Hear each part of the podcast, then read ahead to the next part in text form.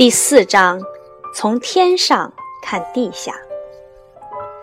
青铜时代和铁器时代的人认为地球是平的，他们只了解自己周围的世界。他们认为，如果你一直向前走，日夜不停地走，没完没了地走，有一天你肯定会走到地球的尽头，然后掉下去。如果我们坐在飞机上，俯视早期人类居住过的地方，往往会看到河流、海洋或者是海湾。也许你从来没有听说过这些河流和海洋，但是它们比世界上任何地方都要古老。其中有一条河是底格里斯河，另一条河是幼发拉底河，它们一直流啊流，距离越来越近。最后便汇合到一起，流进波斯湾。你可以自己造出这两条河，造在哪里呢？就造在你家的院子里或者花园的地面上。如果你得到妈妈的同意，还可以把它们画在你家的地板上。你还可以把喝茶的杯子取名为底格里斯河，把喝水的杯子取名为幼发拉底河。那样的话，你的嘴巴就可以叫做波斯湾，因为这两个杯子里的水最后都会流进你的嘴里。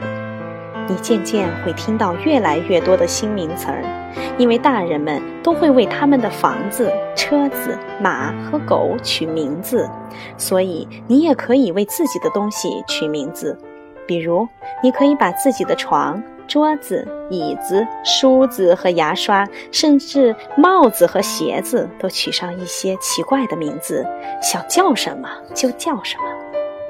如果我们坐飞机往西飞，你可以看到埃及这个国家，还有尼罗河以及地中海，它们都在非洲的东北角。地中海的含义和它字面的意思一样，陆地中的海洋。它的周围被陆地包围着，事实上，用大湖来称呼它更合适。地中海所在的位置在石器时代根本就没有水，那里只是一个山谷。在很长一段时期里，有大量的原始人居住在那里。埃及位于尼罗河沿岸，古代的巴比伦、亚述帝国和叙利亚则分别位于底格里斯河和幼发拉底河旁边。这些地方的人将他们的生活用文字、图画记录下来，其中有一部分在今天仍然可以看到。前面说过，穴居人和其他原始人也会把自己的生活场景画下来。对于生活在原始时期的人来说，他们一生只在一个地方生活，所以很难了解到其他地方的人过的是怎样的生活。不过，事情总是会发生改变的。由于生活在底格里斯河、幼发拉底河和尼罗河沿岸的部落有很多，他们都想获得最肥沃的土地，战争就不可避免地爆发了。人们总是在不断地迁徙，或许是因为打了败仗，必须从原来的居住地迁走，或许是为了寻找到更好的居住地。闪米特人居住在地中海、底格里斯河和幼发拉底河附近。这个区域我们今天称之为中东。现在的阿拉伯人和犹太人都是闪米特人，他们所说的语言都属于同一个语系，因此发音很接近。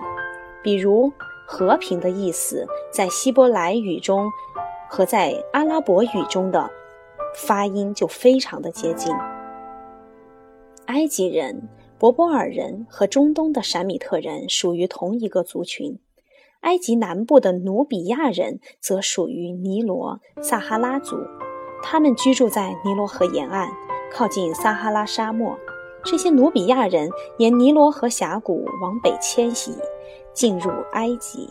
有时候，埃及人也向南迁移到努比亚。另一个部落是雅利安人，他们居住的位置相当于今天的伊朗。雅利安人四处漂泊，有一部分往东迁移到印度北部，有一部分往西迁移到欧洲。古代雅利安人的后代包括现在的欧洲人、伊朗人和印度人，和闪米特人一样，他们的语言也有着密切的联系。我们现在了解到，这些古代人四处迁徙的频率大大超过了我们的想象。他们把不同作物的种植方法带到迁移地，还和当地人互换东西。有时，古代人会在一片新的土地上永久定居下来，和现在的美国一样，许多来自不同民族的人迁移到这里并定居下来，成为了美国人。古代人也是如此，他们四处迁移。